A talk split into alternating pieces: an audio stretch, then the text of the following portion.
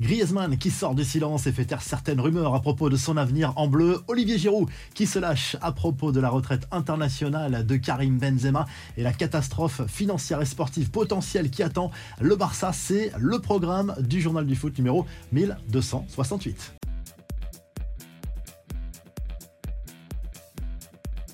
L'actu des Bleus à J-2 du match contre les Pays-Bas au Stade de France dans le cadre des éliminatoires de l'Euro 2024 et la réponse de Didier Deschamps au sujet d'un supposé gros coup au moral pour Antoine Griezmann à propos de l'attribution du brassard de capitaine de l'équipe de France à Kylian Mbappé. Selon certains médias, Griezmann aurait plutôt mal vécu cette situation. Il pensait que le brassard pouvait lui revenir en raison de son vécu avec les Bleus, son palmarès également en équipe de France comme en club.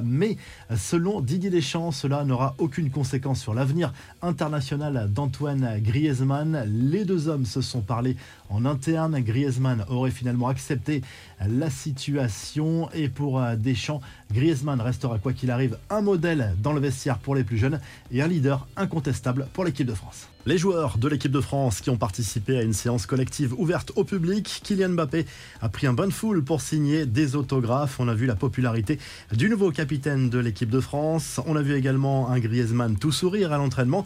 Et dans la soirée pour son anniversaire, il a d'ailleurs rappelé son amour du maillot bleu lors d'un discours et expliqué sa fierté d'être ici à chaque rassemblement, ce qui fait taire certaines rumeurs dont on parlait sur son futur en bleu. Comme le veut la tradition, les nouveaux appelés en équipe de France, Brice Samba, Jean-Claire Todibo et Kefren Turab ont eu le droit à un bisutage en chanson à Clairefontaine. Et pour boucler cette actu sur les Bleus, Olivier Giroud a été interrogé par Europe 1 sur la retraite internationale de Karim Benzema. C'est dommage de finir comme ça, c'est son choix, on ne peut pas se mettre à sa place par rapport à tout ce qu'il a fait pour l'équipe de France. J'aurais préféré qu'il puisse arrêter sur un bon final.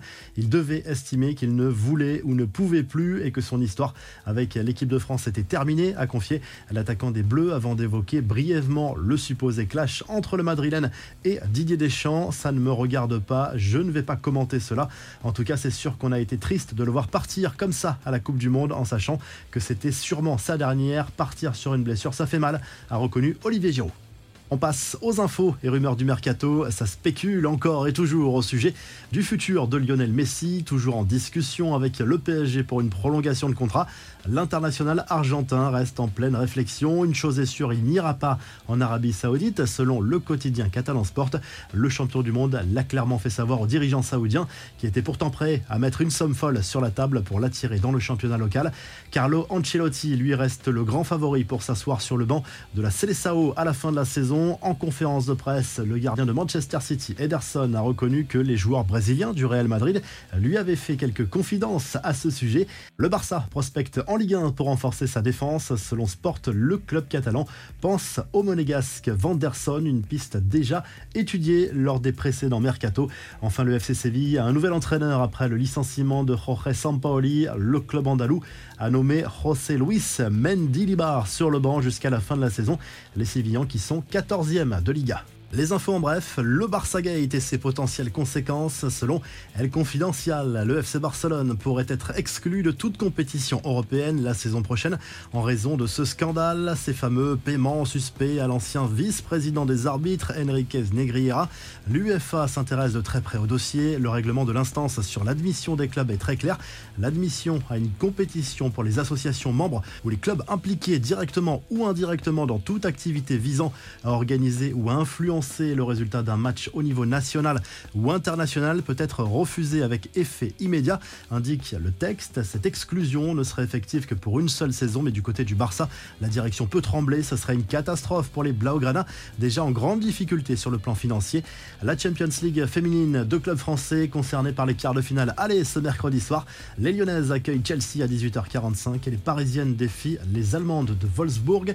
Enfin, Zlatan Ibrahimovic en conférence de presse, c'est toujours un événement. L'attaquant suédois convoqué avec sa sélection pour les matchs de qualification pour l'Euro 2024 contre la Belgique et l'Azerbaïdjan espère jouer cette compétition l'an prochain avec son pays. Il aurait alors 42 ans.